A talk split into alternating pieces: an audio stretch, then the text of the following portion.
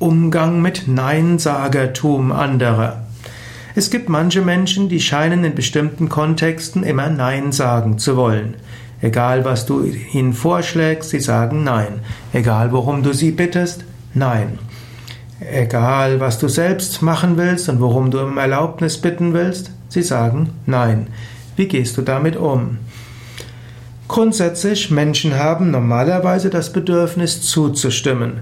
Menschen fühlen sich besser, wenn sie Ja sagen, als wenn sie Nein sagen. Eigentlich sind die Menschen auf Ja sagen getrimmt, von der Evolution her.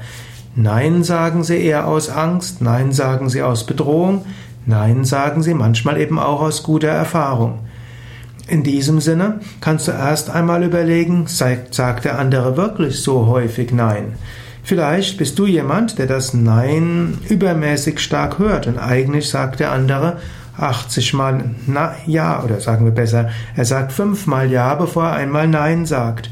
Aber du empfindest das Ja als so selbstverständlich, dass du nur das Nein hörst. Zweiter Gesichtspunkt.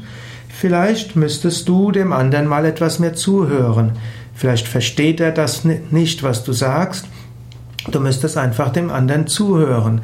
Wenn ein Mensch das Gefühl hat, dass man ihm zuhört, dass seine Anliegen ernst genommen werden, hat er eine größere Neigung, Ja zu sagen.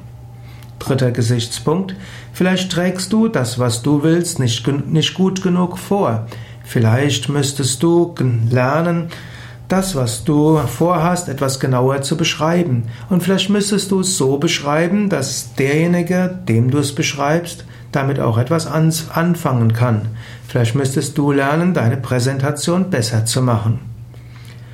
Ein weiterer Gesichtspunkt, es gibt manchmal Menschen, die viel Nein sagen. Und du darfst dich auch nicht von den Neinsagern davon abhalten lassen, das Gute zu tun. Manchmal musst du genügend Menschen auf deine Seite ziehen, um die Neinsager zu überstimmen. Und manchmal musst du auch einfach Dinge tun, auch ohne dass zugestimmt wird. Es gibt die Aussage, es ist leichter, um Entschuldigung zu bitten, als um Genehmigung.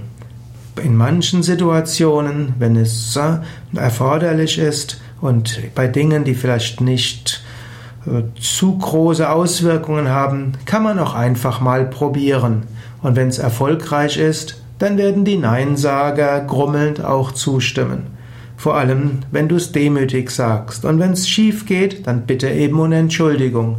Dann werden die Neinsager dich vielleicht schimpfen, aber du hast äh, um Entschuldigung gebeten. Die meisten werden dann auch wieder zustimmen. Das sind also ein paar Überlegungen zum Thema Neinsagertum.